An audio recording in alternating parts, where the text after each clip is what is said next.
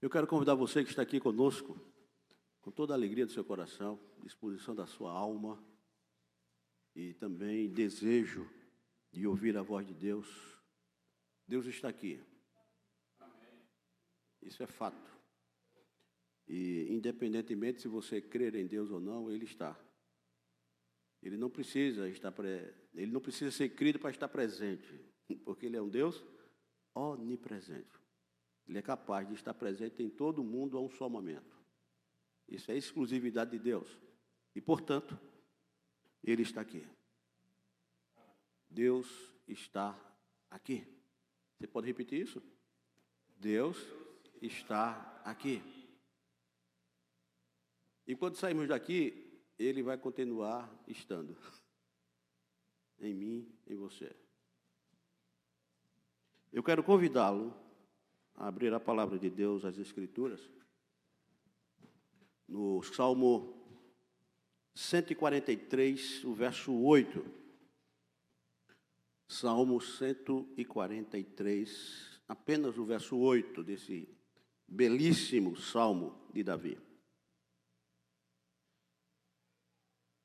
Eu creio que você pode ler conosco a, a o texto está aqui exposto para todos nós, numa única versão, e isso nos unifica na questão da gente poder ler de maneira conjunta. Estamos juntos? Faze-me ouvir pela manhã da tua graça, pois em ti confio. Mostra-me o caminho por onde devo andar, porque a ti elevo a minha alma. Dá para repetir? Vamos juntos mais uma vez. Faze-me ouvir pela manhã da tua graça, pois em ti confio. Mostra-me o caminho por onde devo andar, porque a ti elevo a minha alma. Isso é a palavra de Deus para mim e para você.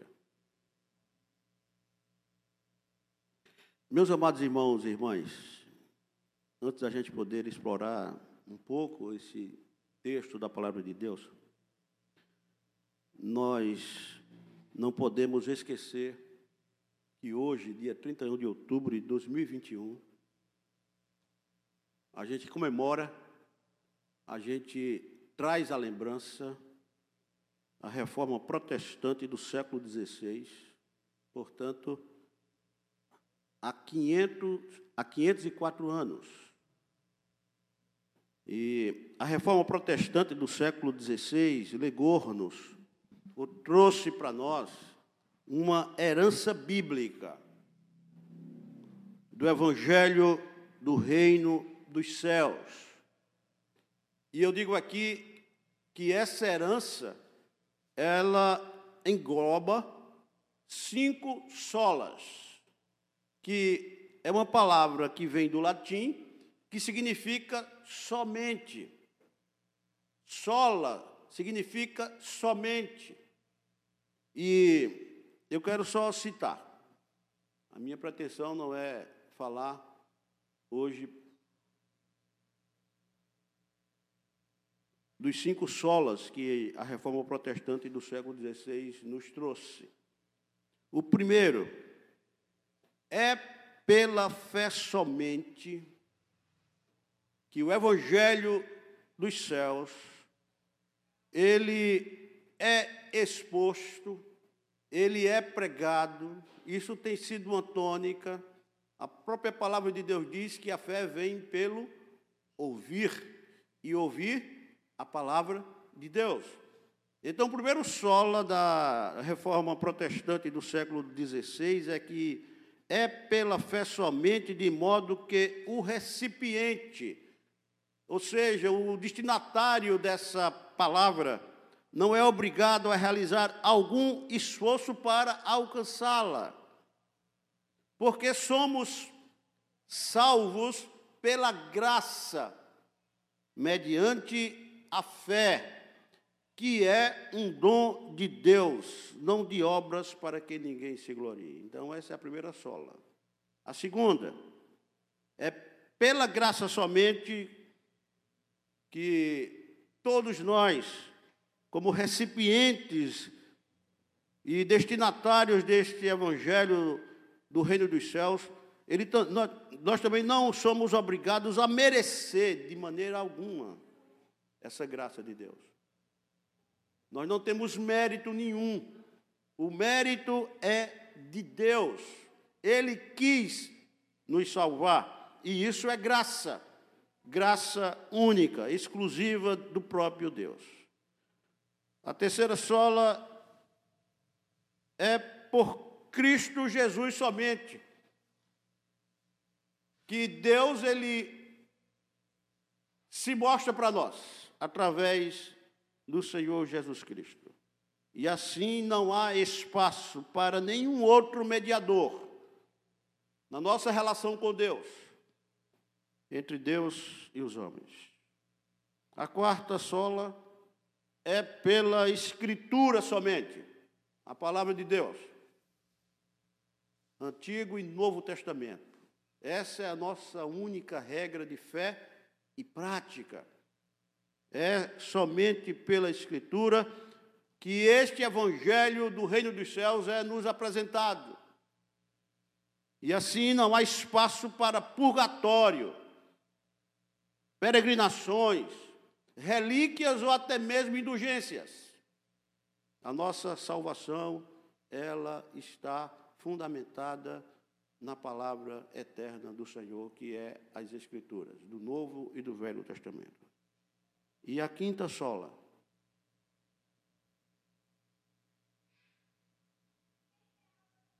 Deus fez tudo isso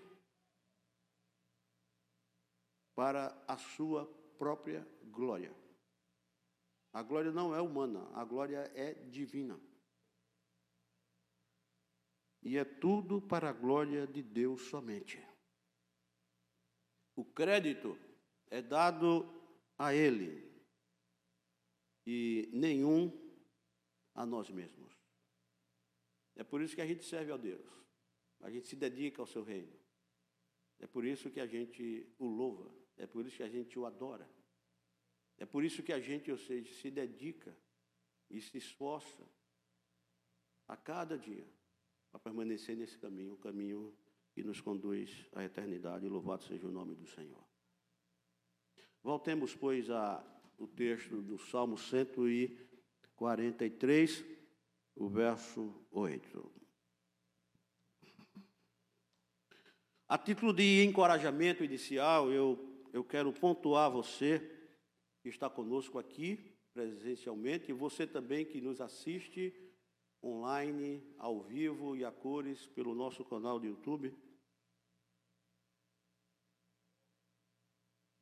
que o Salmo 143, ele estabelece de pronto uma progressão, um crescendo, representado em onze súplicas que o seu autor exerce no seu relacionamento e comunhão com, com Deus. Observe, se você olhar o verso 7, você vai perceber a primeira súplica de Davi, que é o autor do Salmo 143. Ele suplica da seguinte forma: dar-te pressa, Senhor, em responder-me. A segunda está também no verso 7, a segunda súplica.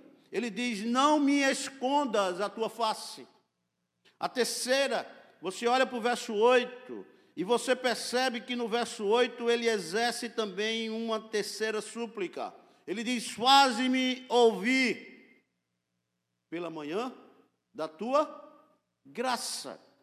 No verso 8 também a gente encontra a quarta súplica de Davi no Salmo 143. Ele diz também: Mostra-me, Senhor, o caminho por onde devo andar ele suplica mais, no verso 9, ele diz: Livra-me, Senhor, dos meus inimigos. No verso 10, ele também diz: Ensina-me a fazer a tua vontade. Isso é uma súplica. No verso 10, a gente encontra também uma outra súplica de Davi, que é o autor do Salmo 143. Ele diz: Guie-me o teu bom espírito. Verso 11, ele diz: Vivifica-me, Senhor, e fazes isto, não porque eu mereço, fazes isto por amor do teu nome. A penúltima súplica das onze que os, o Salmo 143 pontua inicialmente para nós, também está no verso 11, quando o salmista ele diz: Tira da tribulação a minha alma. Isso é uma súplica. E verso 12 ele diz: E por tua misericórdia, dá cabo dos meus inimigos. Aqui não é matar, mas aqui é imobilizar, neutralizar a ação dos nossos inimigos. Deus é capaz de fazer isso. Aqui o salmista não está dizendo mata, não. Aquilo que eles intentam contra nós, Senhor, abafa, põe por terra. E ele termina a sua última súplica aqui no verso 12, nesse contexto, destrói todos os que me atribulam a alma. E o que eu acho sensacional é que esse salmo ele termina com uma expressão tão bela, você pode ler comigo? Pois eu sou teu servo. Dá para repetir? Pois eu sou teu servo. Você percebe?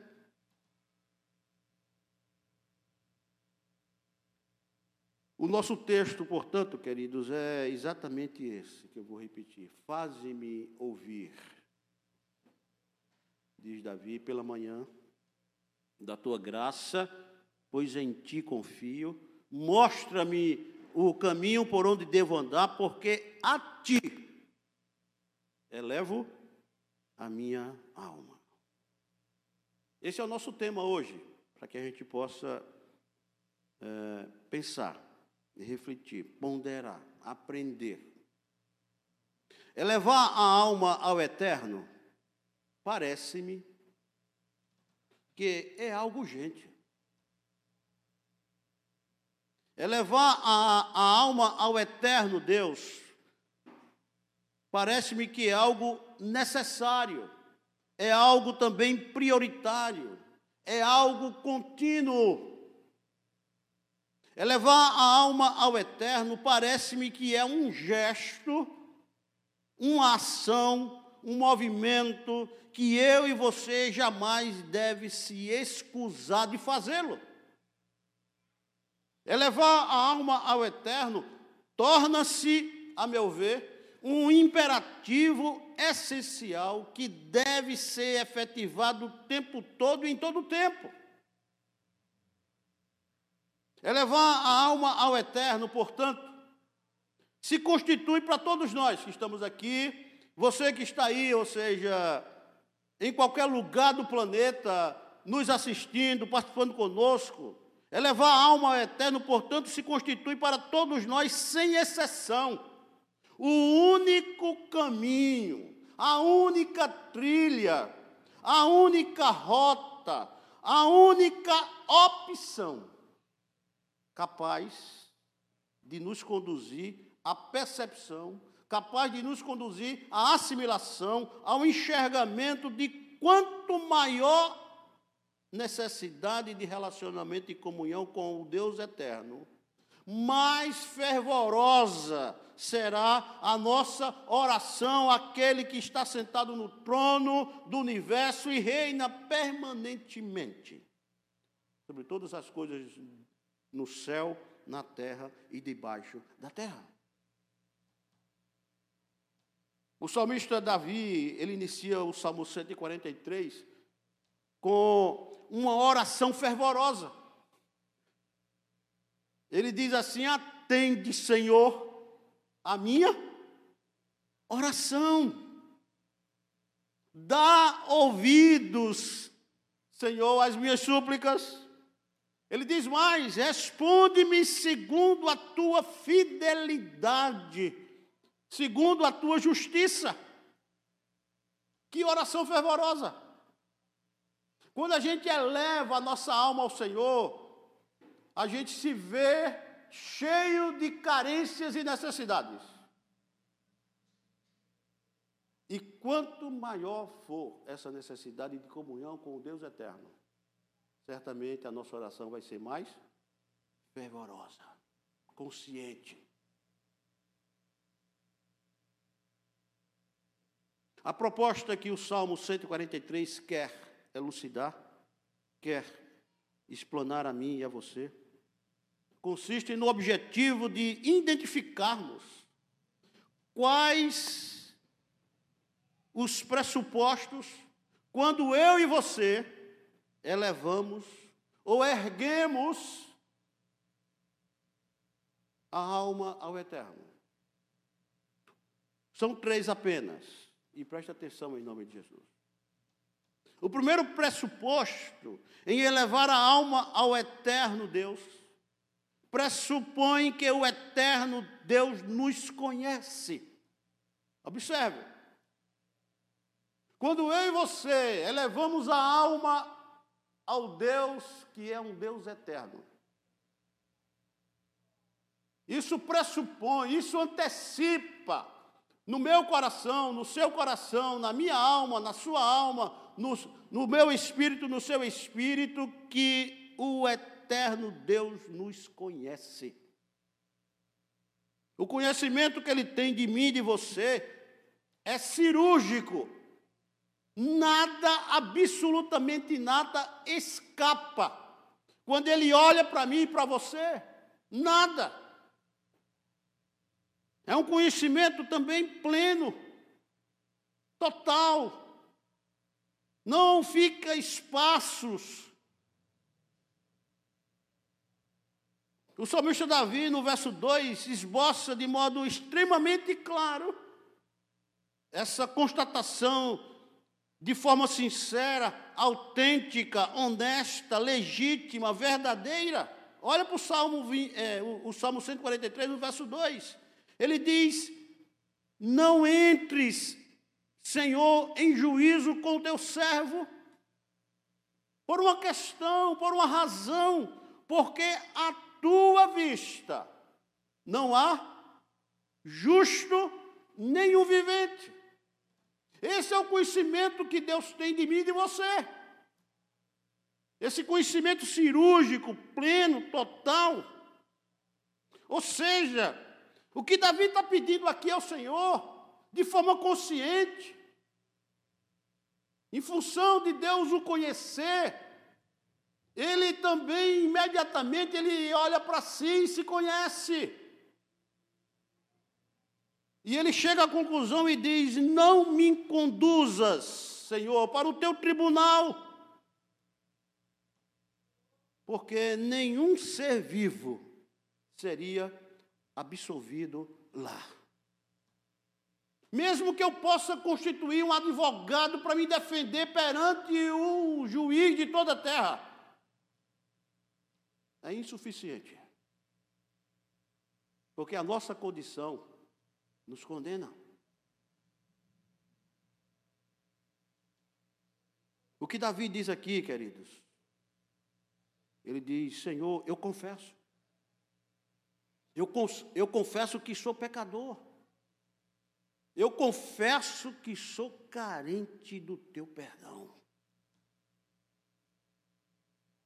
No Salmo 139, o próprio Davi ele diz: Tu me sondas e me conheces. Às vezes a gente não se conhece. Às vezes a gente não conhece o outro. Mas o Senhor nos conhece.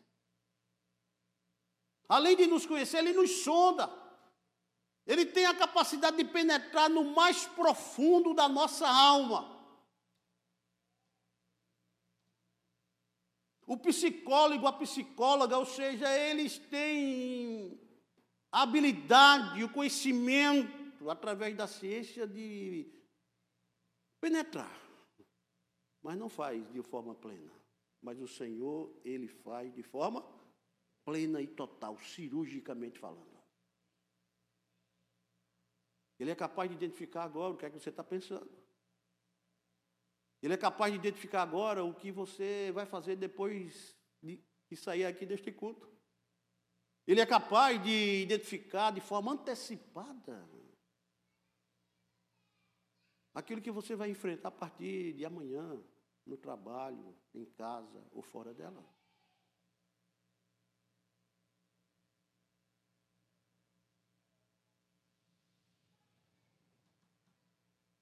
Davi ele diz: Tu, Senhor, conhece o meu coração e conhece também os meus pensamentos.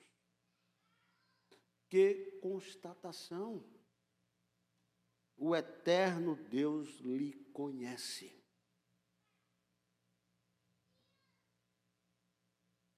E aí, queridos, cabe uma pergunta aqui. Qual deve ser a nossa atitude diante dessa averiguação do Senhor? Qual deve ser a nossa atitude diante dessa, desse exame, desse diagnóstico do eterno Deus em relação a todos nós? Se Ele nos conhece, quais são as nossas chances em termos de atitude diante desse, dessa constatação? É interessante a gente perceber que o salmista Davi, ele não foge da sua condição de pecador. Ele não entra em desespero. Ele não entra em agonia. Ele simplesmente, quando é confrontado pelo eterno Deus, o que é que ele faz? Ele eleva a sua alma ao Senhor. E diante do Senhor, ele expressa em tom de verdade.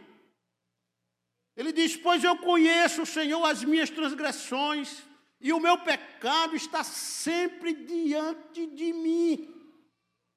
Senhor, pequei contra ti, contra ti somente, e fiz o que é mal perante os teus olhos. E observe aqui a expressão do Davi, quando ele diz: De maneira que serás tido por justo juiz. No teu falar e no teu julgar. Davi não foge, mas ele confessa que é pecador diante do Senhor. Ora, pois, não tenho, portanto, nenhuma dúvida que a nossa oração neste ponto, aqui e agora, não poderia ser outra senão a oração daquele publicano que Jesus Cristo contou quando esteve diante do templo de Deus para a oração. Ele não entra, mas lá de fora bate no seu peito dizendo: Ó oh Deus, se propício a mim, pecador. Essa deve ser a nossa oração. E sempre. Ó oh Deus, se propício a mim, pecador. Você pode repetir isso comigo? Você pode fazer essa oração comigo agora? Você que está aqui, você que está também aí, virtualmente. Você pode fazer isso? Vamos juntos aqui? Ó oh, Deus, ser propício a mim, pecador. Sabe por que a gente fala assim? Sabe por que a gente deve orar assim? Porque o Eterno nos conhece. Em segundo lugar, o segundo pressuposto aqui é levar a alma ao eterno, pressupõe que além do eterno Deus não há outro.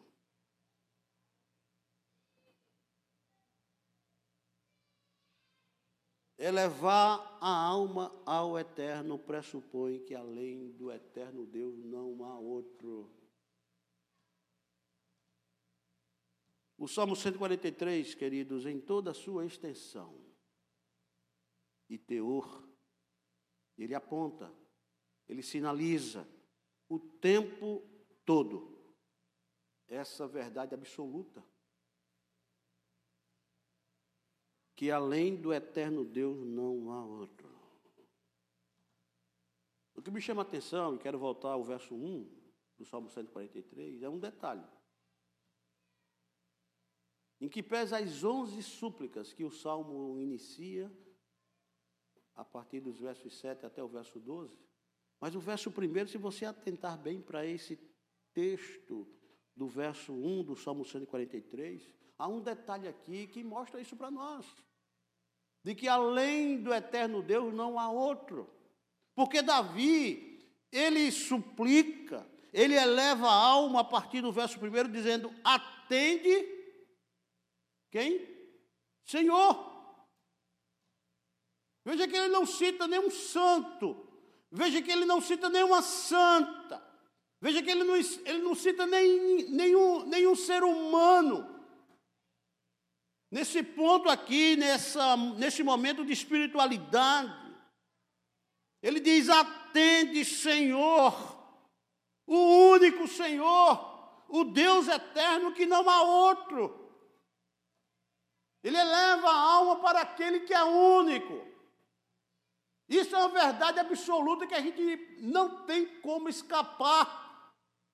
Ele não apela para os santos, para os anjos, não. O salmista Davi aqui ele diz: atende, Senhor, a minha oração.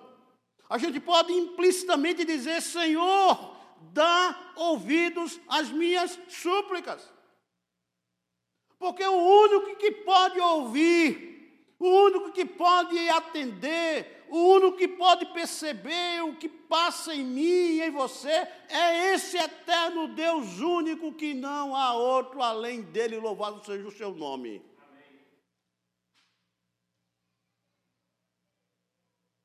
O verso 1 diz também: Responde-me. Quem é que responde? Veja como Davi ele se coloca: Responde-me, Senhor. Não é ninguém. É esse. O Deus eterno. E não há outro além dele. Responde-me, Senhor. E o que eu acho lindo aqui no verso 1 do Salmo 143, nesse ponto, Davi ele está tão consciente, ele, ele crê que há somente um Deus que é capaz de atender aquilo que ele está colocando, é capaz de dar ouvidos às suas súplicas, é capaz de responder para ele. E o que eu acho interessante é que Davi, ele esboça aqui desse verso 1, olhando para o único Deus, e ele diz: considerando o teu critério de fidelidade. Ele diz assim: segundo a tua fidelidade, Senhor. Santos não têm esse caráter, esse atributo de fidelidade. Políticos também não têm. Pastores também não têm. Instituições religiosas também não têm. Mas o único eterno Deus tem, louvado seja o seu nome. Fidelidade. Deus é fiel. Ele é tão fiel que quando eu e você somos infiéis a Ele, Ele permanece o quê? Fiel. Que critério? Davi também, ou seja, intercede ao único Deus. E ele mostra também para nós, considerando o Senhor o teu critério de justiça. Justiça aqui não é comparar. Justiça aqui não é classificar pessoas. Justiça aqui aponta para mim, sabe o quê? Que aquele que crer no Senhor Jesus o Cordeiro de Deus que tira o pecado do mundo. Quem crer em Jesus é justificado, segundo a palavra do Senhor. Justificados, pois, mediante a fé em Jesus. Temos o quê? Paz. Com quem? Com o eterno Deus único e que não há outra. Justiça eu olho para o verso 10 e vejo o mesmo teor. Verso 10 diz assim: Ensina-me a fazer a tua vontade, não é a minha, a tua vontade, Senhor. E o verso 10, ele expressa que o eterno Deus é único, pois tu és o quê? O meu Deus. Você percebe, você entende, você compreende, você assimila, você pondera que aqui o, o Davi não diz, pois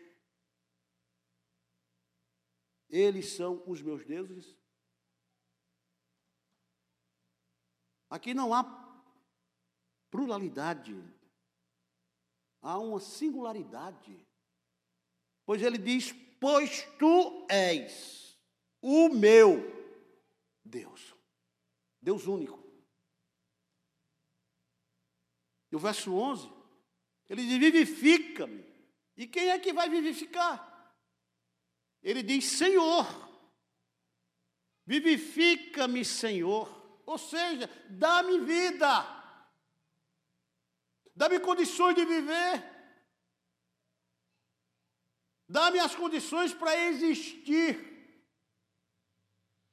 Porque se tu não deres, a minha existência é vã. Não faz sentido viver.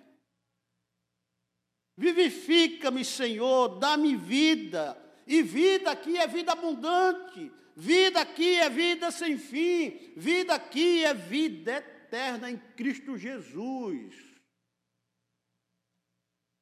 E aí, ou seja, vejam e observem no verso 11 que tudo isso Davi pede, mas ele sempre direciona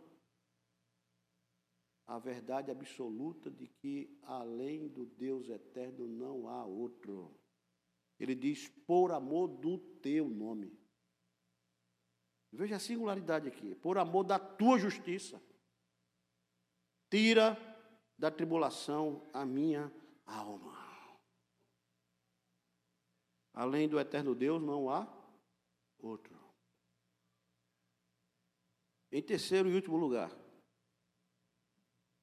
elevar a alma ao eterno, pressupõe que o eterno Deus é o centro da nossa espiritualidade. Ele não somente nos conhece, ele não somente é o único Deus eterno, que faz todo sentido para a minha vida e para a sua vida, e não há outro capaz de fazer isso. Mas, em último lugar, é levar a alma ao eterno, pressupõe que o eterno Deus é o centro da nossa espiritualidade. Preste atenção aqui, em nome de Jesus. O eterno Deus fala conosco. Ele está falando comigo e com você.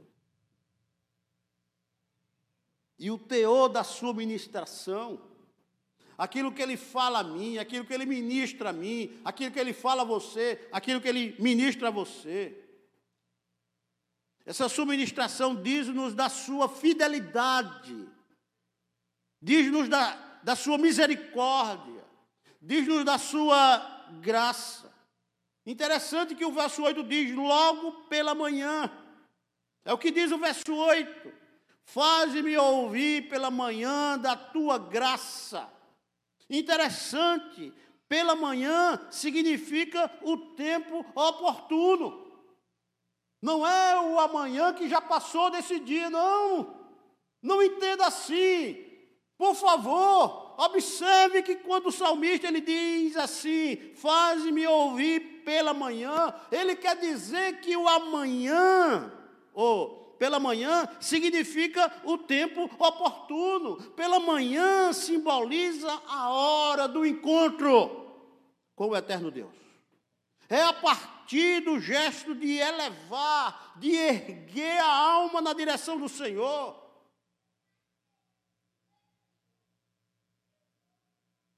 O Salmo 121 é um salmo também de Davi. E o contexto do Salmo 121 não é outro senão que ele está numa situação de entrecheiramento, ou seja, está preso, está cesseado. Inimigos, ou seja, estavam à sua espreita, ao seu redor. E a partir do momento da geografia que ele se encontrava naquela situação, ele diz assim: elevo os meus olhos para os montes. E quando ele eleva o seu olhar, quando ele eleva a sua alma para os montes, ele enxerga que há alguém, que há um Deus que é o centro da sua espiritualidade, que está acima dos montes, e se está acima dos montes, está acima de qualquer problema, de qualquer impossibilidade minha e sua. Porque ele diz: eleva os meus olhos para os montes, e ele percebe, ele discerne de que há um Deus além dos montes. E aí ele faz a pergunta: De onde me virá o socorro? E quando ele constata que o seu socorro, naquele momento da sua vida, não está nos montes, ele diz com toda pujança, convicção, fé, confiança: O meu socorro vem do Senhor, que fez os céus e a terra. Você compreende? Às vezes nos encontramos assim.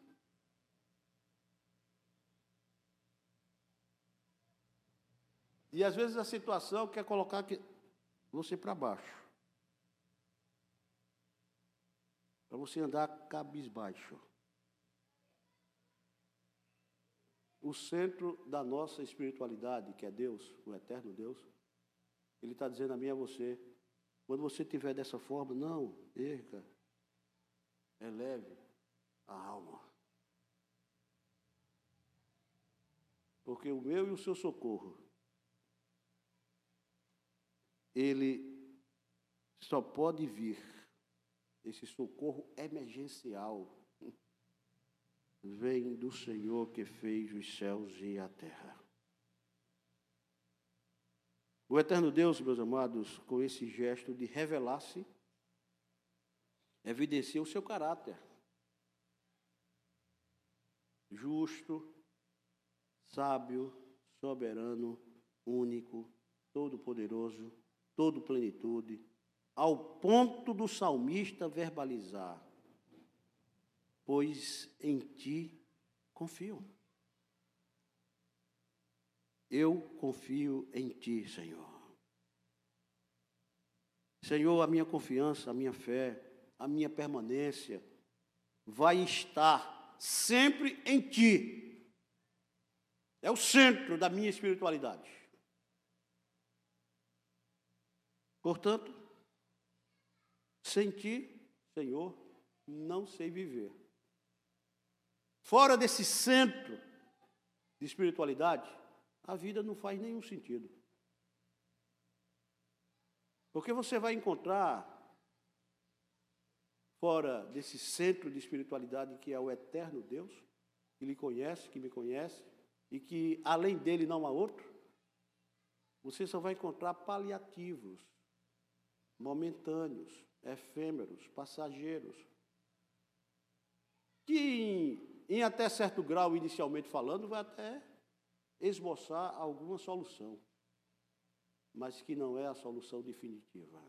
Não gera fé, não gera confiança, não gera submissão a esse Deus que é soberano, justo,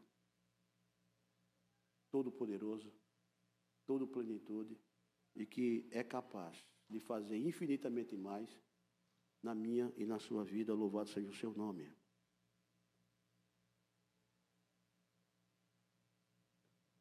Eu quero concluir, queridos,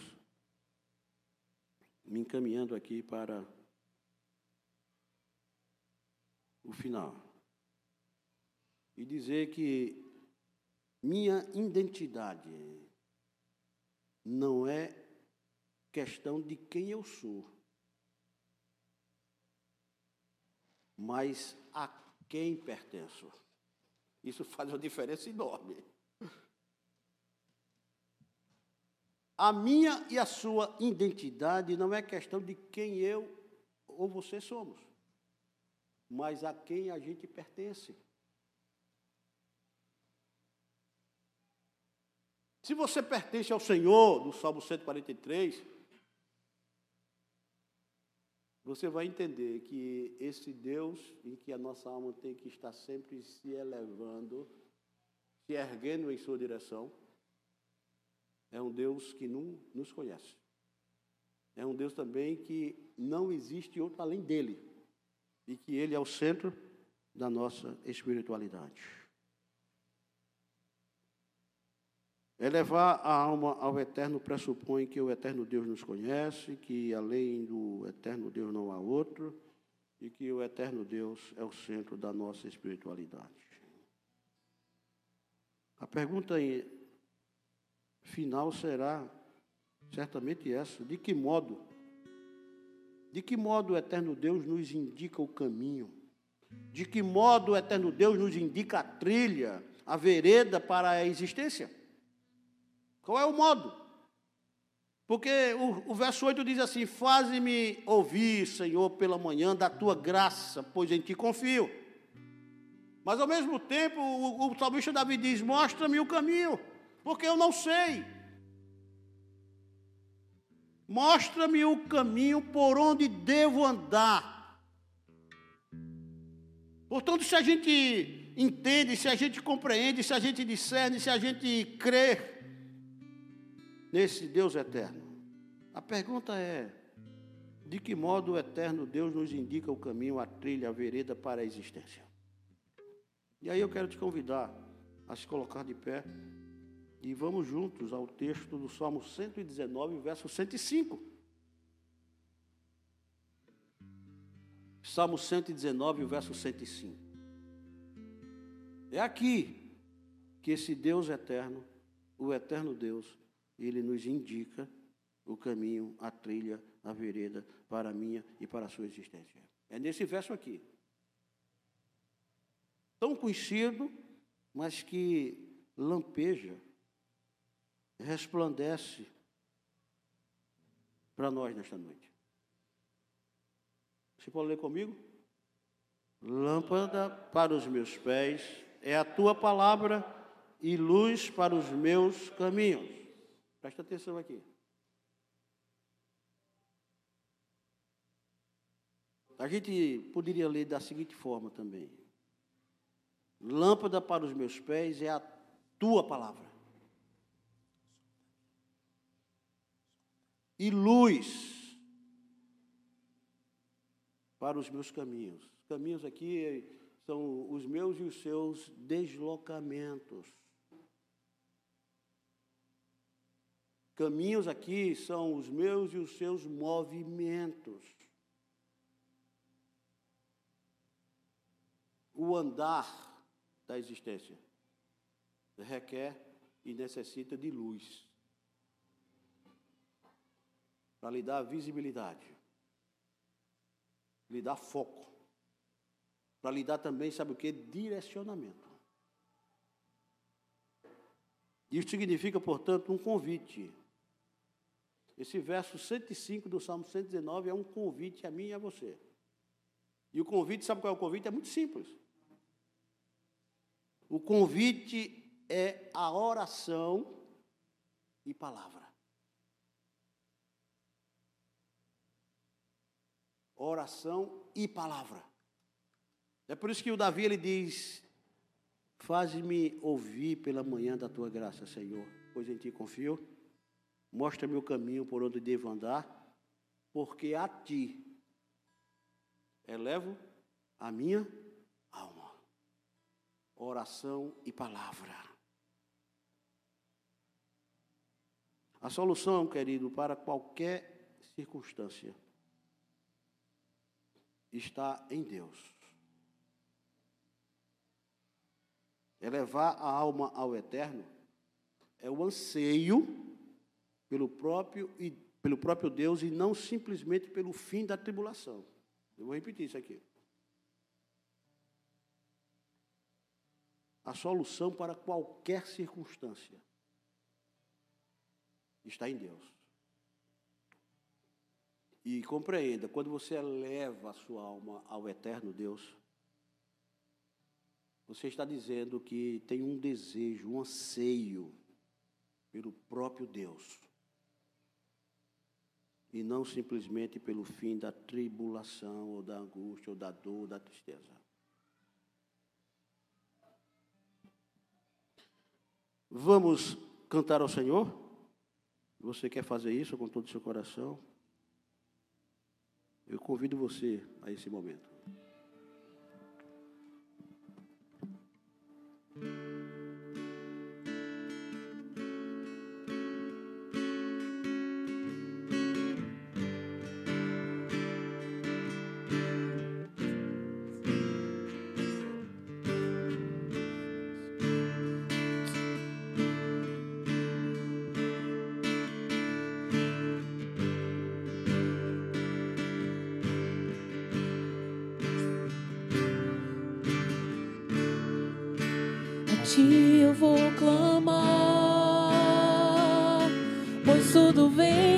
Ti e tudo está em ti.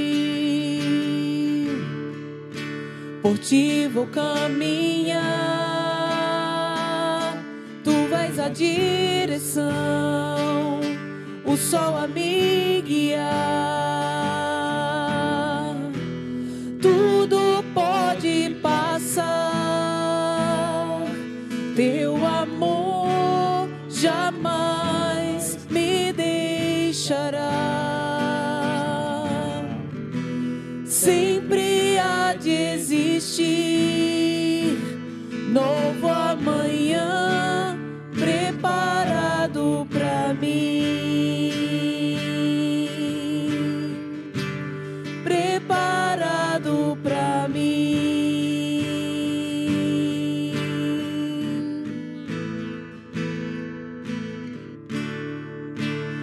Ti eu vou clamar, pois tudo vem de ti e tudo está em ti. Por ti vou caminhar, tu és a direção, o sol a me guiar pode Teu amor jamais me deixará. Sempre há de existir novo amanhã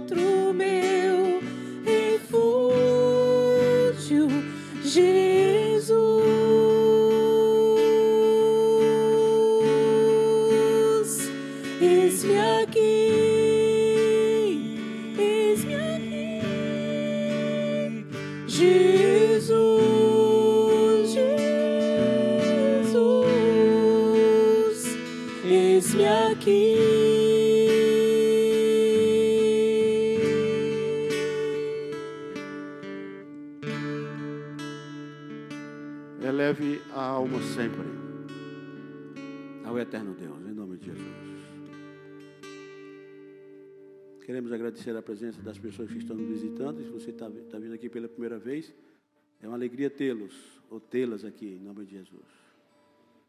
A nossa igreja Presbiteriana Semear, ela se alegra com a presença de vocês. E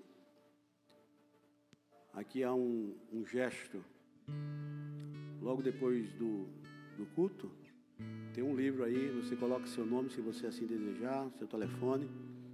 A gente vai ligar para você só para agradecer aí. Mais uma vez a vocês e perguntar se tem alguma necessidade para oração. Oração e palavra. Elevo a minha alma ao Senhor. Vamos orar, agradecendo a Deus os momentos que aqui passamos. Suplicar também ao Senhor que Ele possa nos dar uma semana muito abençoada, em paz, que Ele possa nos livrar dos nossos inimigos, que Ele possa também nos livrar de todo e qualquer mal. O mal que nos assedia de forma frequente e contínua. E precisamos do Senhor para que a gente não possa cair em tentação, mas que Deus possa nos livrar e nos conduzir nesse gesto de rendição ao Senhor de toda a terra. Deus eterno, Deus bendito, Deus imutável,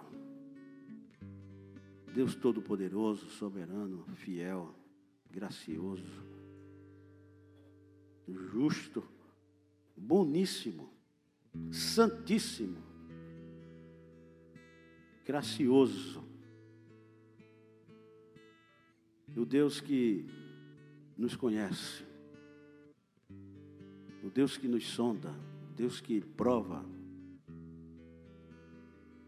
pensamentos, palavras, gestos, atitudes. Recebe a gratidão, Senhor, do nosso coração, pelos momentos que aqui passamos nesse encontro contigo, com o Senhor Jesus e também com Deus Espírito Santo. Encontro também com a tua palavra, palavra de vida e vida eterna, palavra verdadeira, palavra que é caminho, é vida em direção ao Senhor.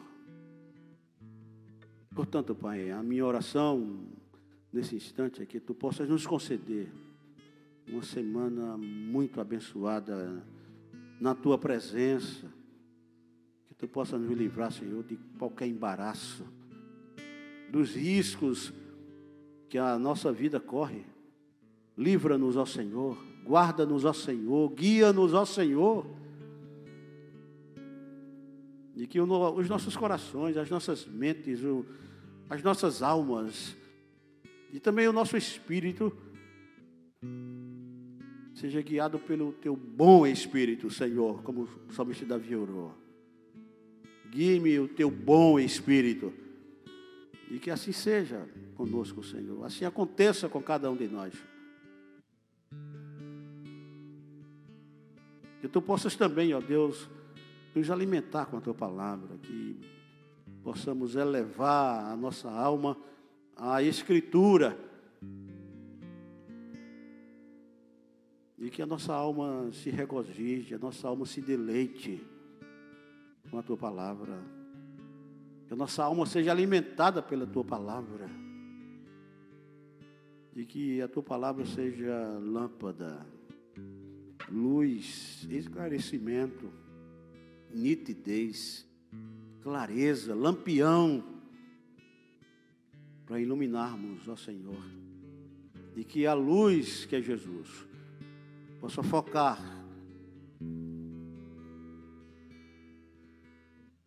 em prol dos nossos movimentos, em prol dos nossos deslocamentos e que não venhamos, ó Senhor, a andar em trevas. Muito obrigado, Senhor, pela compreensão da tua palavra. Muito obrigado por aqueles que participaram desta noite aqui presencialmente. E abençoa também aqueles que virtualmente também participaram conosco. Que tu possas também, ó Deus, conceder a cada um a tua graça e o teu poder. Tem misericórdia do nosso país, tem misericórdia do nosso estado, tem misericórdia do nosso município, tem misericórdia, Senhor, das famílias, tem misericórdia de filhos e filhas, tem misericórdia, Senhor, do teu povo da tua igreja. Muito obrigado, Senhor, por aqueles que tu levantastes no século XVI para produzir esta herança reformada do teu reino para nós. Que possamos continuar perseverantemente, Senhor, nos teus caminhos e o teu nome seja honrado sempre na nossa vida. É o que eu te peço no nome de Jesus. Amém. Amém. E que a graça do Senhor Jesus, o amor de Deus, o nosso eterno Pai, a comunhão e as consolações do Santo Espírito de, do Senhor repouse sobre todos nós, com extensão a todo o povo de Deus, em toda a face da terra, desde agora e para todo sempre. Amém. Podem sentar. Alguns avisos para nossa orientação durante a semana e também durante o mês de novembro. A nossa igreja ela tem atividades híbridas, presenciais e virtuais.